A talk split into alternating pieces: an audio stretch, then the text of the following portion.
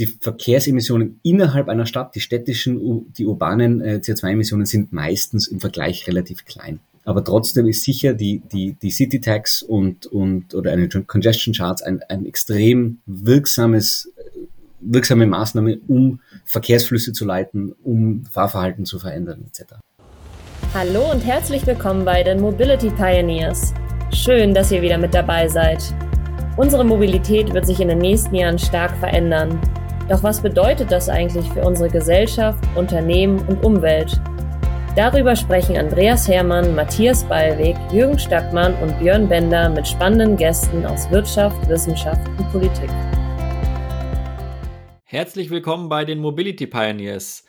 Ich bin Matthias Ballweg und zusammen mit Andreas Hermann habe ich heute die Freude und Ehre, eine neue Reihe zu starten bei unserem Mobility Pioneer Podcast und zwar zum Thema Nachhaltigkeit. Nachhaltigkeit ist natürlich einer der Kerntreiber für eine Mobilität der Zukunft, für eine neue Mobilität und spielt dementsprechend auch in ganz vielen anderen Gesprächen zu, zu Kunden und zu Innovationen, die wir schon hatten, äh, schon mit. Aber wir haben beschlossen, wir schauen uns dieses Thema jetzt nochmal ganz dezidiert an. Bei Nachhaltigkeit wird es ganz schnell wissenschaftlich, bei Nachhaltigkeit wird es ganz schnell politisch. Und wir starten unsere Reihe genau an der Schnittstelle zwischen Wissenschaft und Politik. Ich habe die Freude, einen ganz besonderen Gast begrüßen zu dürfen, den Moritz Schwarz. Äh, wir haben uns den aus Oxford mit hergeholt. Äh, dort schließt er gerade seine Doktorarbeit ab zu Econometric Estimation of Climate Change und hat ganz spezifisch an politischen Instrumenten geforscht, äh, wie eigentlich Klimawandel in der Mobilität bekämpft werden kann. Moritz, herzlich willkommen. Ja, vielen herzlichen Dank für die Einladung. Freut mich dabei zu sein. Moritz, du hast äh, nicht nur in deinen letzten Jahren äh, im Rahmen deiner Doktorarbeit an dem Thema geforscht, du hast auch vorher schon in verschiedensten Funktionen, äh, teilweise äh, beim Bundesministerien äh, tätig, teilweise in der Wissenschaft. Woher kommt die Motivation für äh, Nachhaltigkeit, Klimawandel und Mobilität?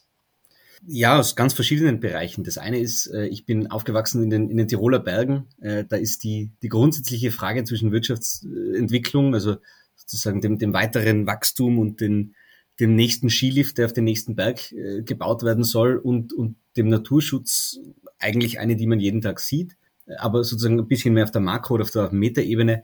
Wenn wir uns den Klimawandel ansehen und die Herausforderungen, die mit dem Klimawandel verbunden sind, dann ist eigentlich klar, dass sich ganz, ganz viele Bereiche unserer Wirtschaft, unserer Gesellschaft in den nächsten 10 bis 15 bis 20 Jahren radikal verändern müssen. Und überall, wo eine radikale Veränderung äh, notwendig ist, heißt es, man kann viele Aspekte davon beeinflussen und bei vielen Aspekten mitarbeiten. Also äh, ich glaube, es ist teilweise eine so kleine intrinsische Motivation, äh, die, die bei mir wirkt und sagt, ich möchte etwas, etwas bewegen und gleichzeitig die schöne äh, oder sozusagen, wenn, wenn, man es, wenn man es so framen will, äh, die schöne Möglichkeit, da auch wirklich äh, ein, eine, eine Veränderung mit zu beeinflussen. Die Möglichkeit hast du ja wahrgenommen. Du hast hier eine ganz tolle Studie veröffentlichen können. Sie heißt Attributing Agnostically Detected Large Reductions in Road CO2 Emissions to Policy Mixes. Magst du uns einmal die Kernidee dieser Studie zusammenfassen? Ich versuche es gerne. Also natürlich ist es keine Studie, die, die nur auf meinem äh, Mist gewachsen ist, sondern äh, mit, mit fantastischen Co-Autoren und Co-Autorinnen. Grundsätzlich äh, ist der Versuch der Studie herauszufinden, welche Maßnahmen von Regierungen und von, äh, von Staaten in der Vergangenheit wirklich erfolgreich waren. Das heißt, wir schauen uns die Vergangenheit an und wir fragen uns eine relativ simple Frage, welche Maßnahmen haben CO2-Reduktionen im Straßenverkehr wirklich reduziert? Und wir versuchen das, diese Frage zu beantworten, ohne dass wir sehr große Erwartungen, also sozusagen die, dies, diese Analyse mit großen Erwartungen starten. Wir sagen also nicht, wir glauben, dass eine Steuer in dem Land oder in dem Jahr oder eine Maßnahme hier ähm, eine Wirkung gezeigt hat, sondern wir versuchen, die Daten möglichst unabhängig sprechen zu lassen.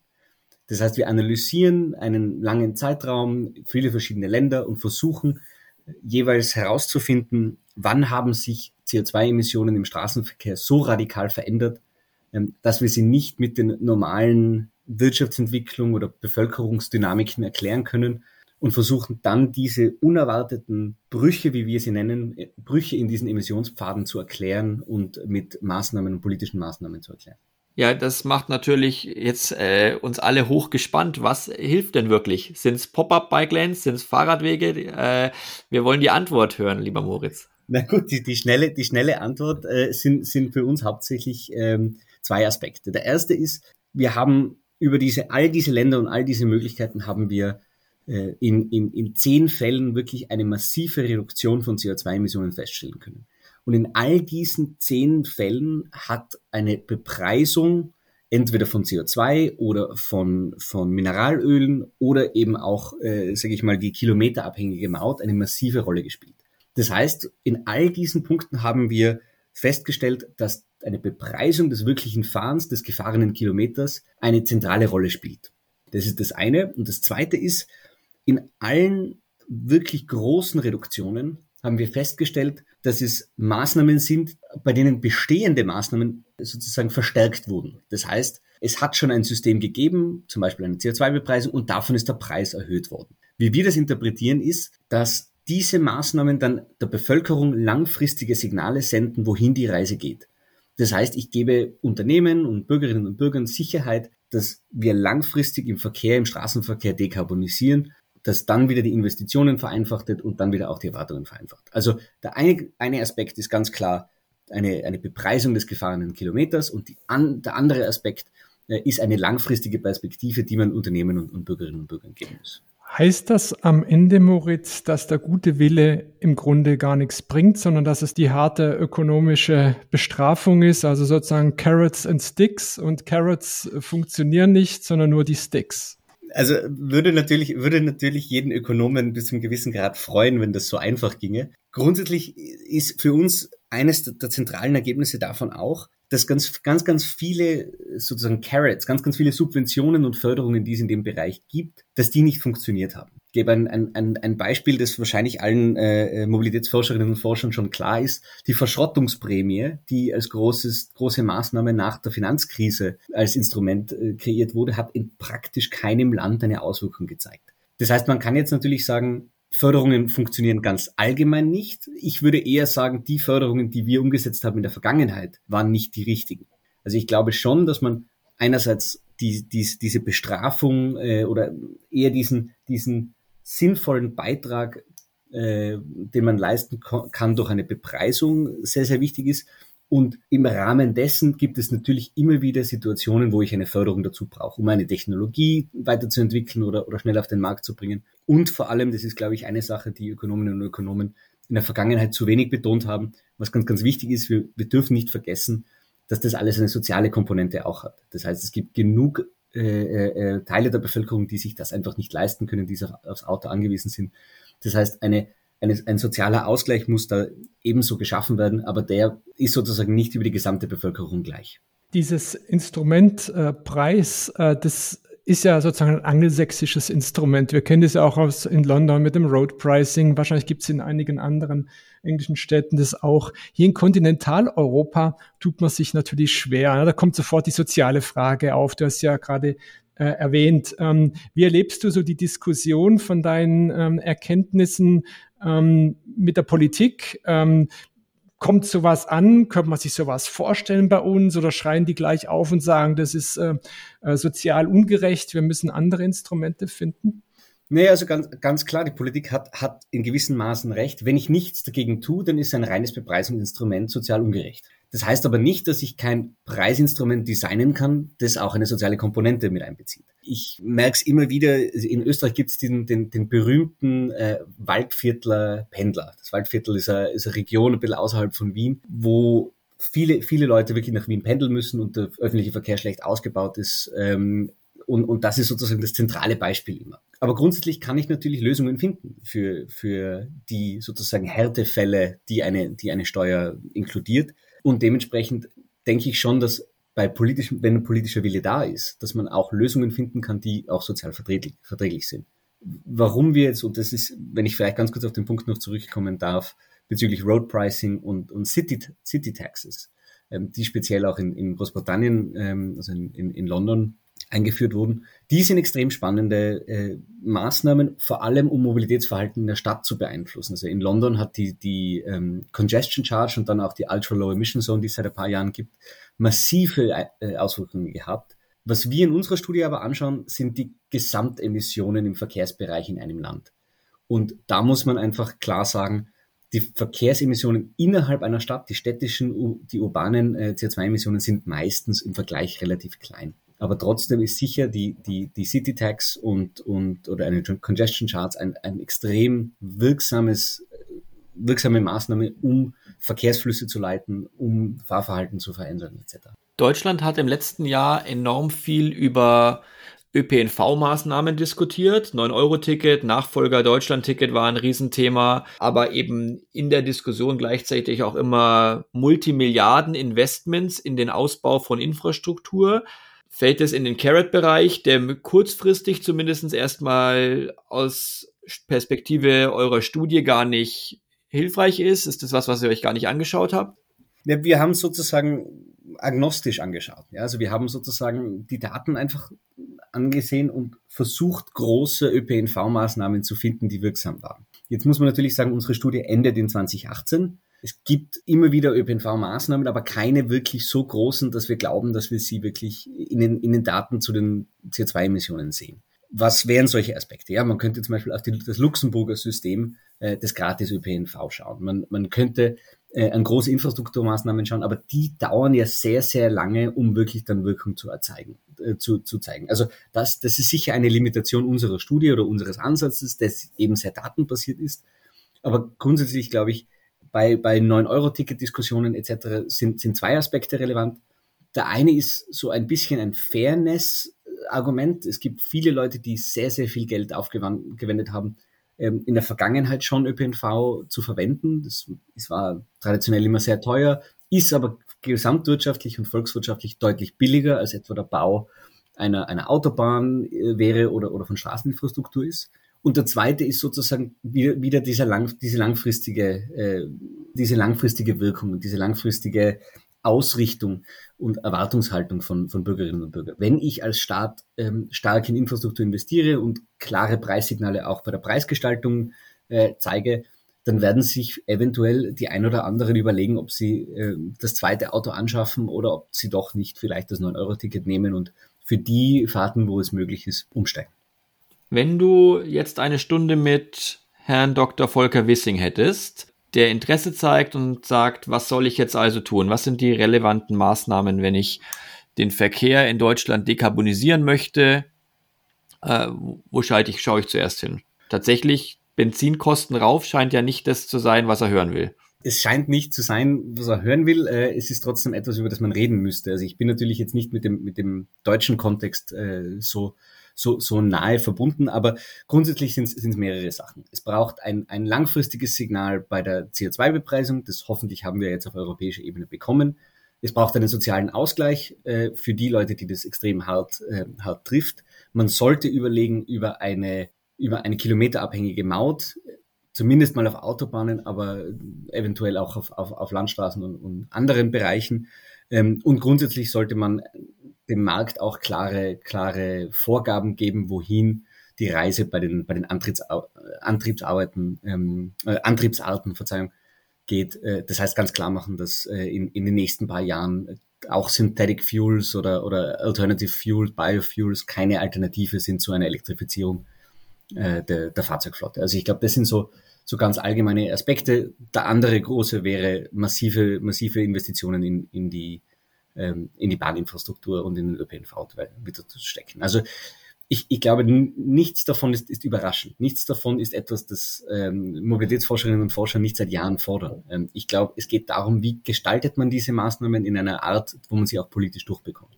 Jetzt ist ja so, dass Mobilität nicht nur CO2 verursacht, sondern den Menschen ja auch Reichweite gibt. Also gerade wir in der Schweiz äh, erleben das. Wir haben ein sensationelles äh, Verkehrssystem und das ist sicher auch ein Grund, warum wir niedrige Arbeitslosigkeit haben, warum sozusagen ähm, äh, die Wirtschaft äh, funktioniert.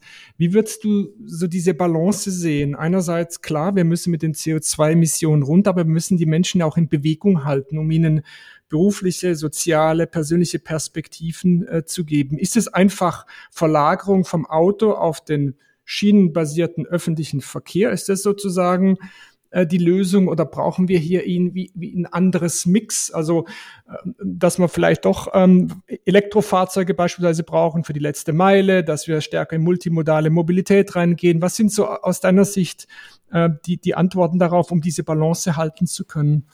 Bin, bin ganz, ganz bei dir. Es gibt da keine, keine Silver Bullet. Es gibt keine eine Maßnahme, die, die uns da in all diesem hilft. Also dementsprechend ist, ist meine Antwort so all of the above. Grundsätzlich ist, ist die Schweiz natürlich ein spannender, spannender, spannendes Beispiel. Ähm, extrem hoher Modal Share ähm, im öffentlichen Personennahverkehr. Ähm, gleichzeitig aber auch nicht so niedrige äh, CO2-Emissionen im Straßenverkehr.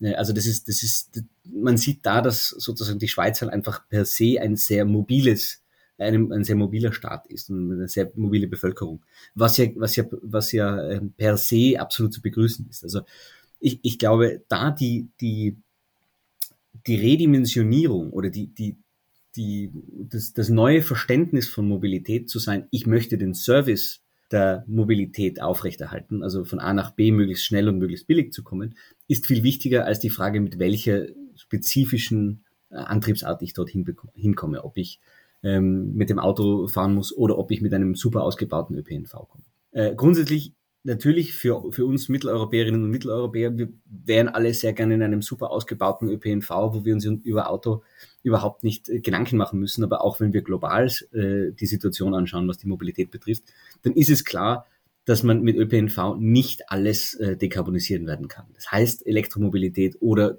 andere CO2-freie äh, Neutralitätsformen, äh, Antriebsarten werden extrem wichtig sein. Da kommen wir nicht, nicht drum rum, ähm, und auch in diese Richtung geht es auf europäischer Ebene ganz klar. Was wird die nächste Studie jetzt, nachdem ihr die abgeschlossen habt? Wo ist, was ist die spannendste Folgeforschungsfrage? Naja, einerseits ist, ist das Spannende an unserem Ansatz, dass wir sie nicht nur sozusagen auf die Mobilität anwenden können, äh, sondern auch in ganz anderen Fragen. Wir planen derzeit eine, eine zwei Nachfolgestudien, eine, äh, die sich mit, äh, mit Elektrizität und Industrie beschäftigt und äh, eine weitere, die sich mit den Haushalten beschäftigt. Ähm, da sind auch speziell unsere Kolleginnen und Kollegen in, in Berlin ganz stark dran. Äh, es gibt eine, eine Nachfolgestudie, wo wir versuchen, unsere Methode noch ein bisschen zu verbessern, äh, wo wir zwei drei, zwei, drei neue Berechnungsarten mit, mit einbeziehen wollen. Aber speziell für die für die, die, die Mobilitätsfrage gibt's äh, eine spezielle interessante Studie, die wir gemeinsam auch ähm, in Diskussionen mit, mit einigen äh, Ministerien in verschiedenen Ländern äh, kreieren wollen. Und zwar, wo wir, also das, das, das zentrale, die zentrale Frage für unsere Studie, die wir jetzt publiziert haben, war ja, ähm, was reduziert wirklich CO2-Emissionen äh, und welche Politiken äh, waren ungefähr in, in, dafür verantwortlich. Und der nächste Schritt ist es, ganz konkret noch einmal in diese Daten hineinzugehen, in die Daten zu den Personenkilometern, in die Daten zu den E-Autos, in den äh, in die Daten ähm, zur, zur Raumverteilung, um klarer und noch eindeutiger ähm, festzustellen, welche Channels, sind, nennen wir es auf Englisch, welche Channels haben zu dieser Reduktion geführt. Das heißt, wir analysieren die Mikrodaten noch einmal intensiver, um herauszufinden, äh, welche Maßnahmen wirklich wie wirken und wie schnell, wie schnell sie auch wirken. Sehr spannend. Andreas, was interessiert dich noch? Mich interessiert noch eine, eine, ähm, deine Meinung, Moritz, zu einer Beobachtung. Und zwar ähm, die politischen Entscheidungsträger, also die Verkehrsministerien, das ist in Deutschland so und ist in der Schweiz so, ich vermute auch in Österreich so, sind so aufgestellt, dass sie sozusagen nach Verkehrsträgern sortiert wird. Also bei uns gibt es das Bundesamt für Straßen und das Bundesamt für Schiene. Im deutschen Ministerium ist meines Wissens auch so, dass da jemand für Straße zuständig der andere für Schiene und so weiter.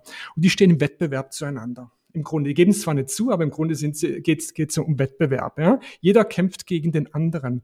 Ähm, was du jetzt aber sagst, ist, wenn, wenn wir sozusagen jetzt äh, Road Pricing oder wie auch immer machen müssten, dann verliert äh, die, die, die Straßenseite und die Schienenseite gewinnt. Das könnt ihr aber nicht, das könnt ihr nicht aushalten. Ja? Und ähm, ich hatte da vor kurzem in einem, in einem Zeitungsinterview ein Bundesamt für Mobilität gefordert, also sozusagen quer, quer, ja dass dieser Wettbewerb endlich mal aufhört. Und da wird mich deine Meinung dazu interessieren. Mein Eindruck ist, viele scheitert, weil wir falsch politisch aufgestellt sind, weil wir diesen, diesen Wettbewerb haben zwischen den Verkehrsträgern und der verhindert genau solche Maßnahmen, wie du es gerade ähm, beschrieben hast. Ähm, ist es dein Eindruck auch? Ähm, müsste man da nicht einfach die, die politische Entscheidungssituation verändern? Also ich kann, ich kann nur absolut zustimmen. Grundsätzlich müssen wir Verkehr äh, holistisch denken. Wir müssen Verkehr, wie, ges wie gesagt, die, diese, diese, diesen Fokus auf den einzelnen Verkehrsträger, das ist absolut falsch. Auf was wir den Fokus legen müssen, ist es, Verkehr als Service zu definieren und zwar Mobilität als Service. Mir ist egal, wie ich wohin komme, solange ich schnell, günstig äh, und, und komfortabel dorthin komme. Das heißt, äh, die, sozusagen die, die Grundmotivation deiner Aussage zum, für ein Bundesamt für Mobilität unterstütze ich voll und ganz. Äh, ich glaube, in Österreich äh, ist zumindest von der ministerialbürokratischen Struktur ist alles in, in, in, einem, in einem größeren Ministerium, aber ich bin mir sicher, dass die Dynamiken, die zwar vielleicht, vielleicht in der Schweiz oder in Deutschland äh, auch strukturell getrennt sind, äh, ähnlich wirken und speziell auch in der politischen Dimension. Ja. Ähm, die großen Autofahrerclubs äh, oder, oder die, die, die, die, ja, schon auch die, die mediale Berichterstattung fokussiert sehr viel auf diesen, diesen Konflikt zwischen verschiedenen Verkehrsträgern, wenn, wenn die Motivation und, die, und das Ziel eigentlich sein sollte, Mobilität gesamtheitlich zu denken. Mhm. Also am Aufschrei habe ich festgestellt, da haben wir genau den wunden Punkt erwischt. Ja? ich ich kann es mir, ich mir vorstellen. Aber ich glaube, das, also das, glaube ich, zeigt sich ja auch in, in allen Ländern, wo, wo neue Verkehrswege und neue ÖPNV-Maßnahmen äh, erschlossen werden. Äh, der Umstieg ist viel, viel einfacher, als man davor meint, weil die, die, die Leute einfach das wählen, was für sie am besten ist. Da ist die Ökonomie wieder ein, ein, ein ganz spannender Teilaspekt davon, denn die Leute nehmen einfach das beste Angebot äh, aus vielen verschiedenen, verschiedenen Aspekten. Hinzu kommt halt auch noch, dass dieser Verkehrssektor extrem lange Horizonte beinhaltet. Ja, wenn, wenn, wenn die Deutsche Bahn einen Zugpark kauft, dann wird es halt über 25 Jahre abgeschrieben oder die, die Straßenplanung geht auch 20 Jahre voraus. Das heißt, diesen Tanker irgendwie umzusteuern ist extrem schwierig, weil diese Perspektiven so unendlich lange sind. Ja, das, das verschärft das Ganze natürlich noch. Ja. Absolut. Und genau deswegen müssen wir das jetzt in, in, in Klimaschutzgesetzen ist oder ob das in, in, in langen Rahmen, Rahmenverträgen äh, mit den Verkehrsbetrieben ist, ganz klar die Richtung vorgeben, wo wir hingehen. Ich glaube, auf EU-Ebene gibt es eine interessante, interessante Entwicklung, dass ab 2035 kein CO2-emittierender äh, Motor mehr verkauft werden darf. Ja, das, das gibt wieder Mobilitätsanbietern, das gibt wieder äh, Autoherstellern die klare Perspektive, wohin geht die Reise.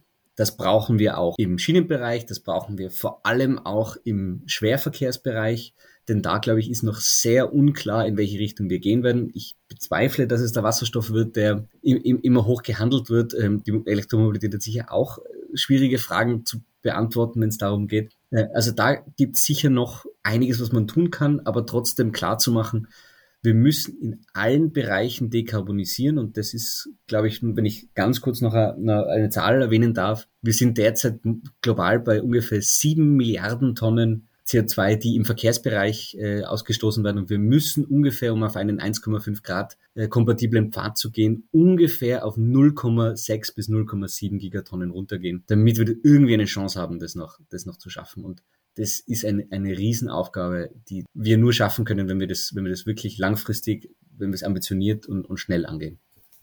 Das könnte schon das perfekte Schlusswort sein. Gleichzeitig haben wir eine kleine Tradition bei den Mobility Pioneers, auch das ganze Gespräch und die verschiedenen Aspekte am Ende nochmal in drei kurzen und knackigen Sätzen und Fragen zusammenzufassen. Ich würde dir jetzt mal drei Fragen stellen, äh, die du bitte idealerweise nur mit nur einem Satz beantwortest und die aber natürlich auch gerne aufnehmen können, was wir in der letzten halben Stunde besprochen haben.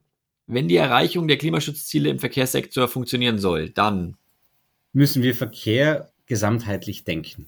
Wenn du deine Studie einer Person zum Lesen in die Hand drücken kannst, das wäre dem Verkehrsminister oder der Verkehrsministerin, je nach Land nochmal inhaltlich geworden. Was ist der eine Appell für die Gestaltung der Zukunft der Mobilität? von dem gesamtheitlichen Denker abgesehen, den du nach vorne aussprechen möchtest? Bei jeder Politikmaßnahme dürfen wir die soziale Komponente nicht vergessen, denn die ist meiner Meinung nach der zentrale Punkt, warum wir uns nicht trauen, wirklich sinnvolle Bepreisungs- und Umstellungsmaßnahmen zu beschließen. Moritz, vielen herzlichen Dank. Äh, das war ein ganz spannender Podcast und ein toller Einstieg in das Thema Nachhaltigkeit im Verkehrsbereich. Danke, Moritz. Ja, freut mich sehr. Vielen herzlichen Dank. Das war's schon wieder für heute. Die Mobility Pioneers sagen Danke fürs Zuhören. Wenn euch die Folge gefallen hat, lasst uns gerne Bewertung hier und abonniert den Podcast. Wir freuen uns auf jederzeit über Feedback und Anregungen. Ciao und bis dann!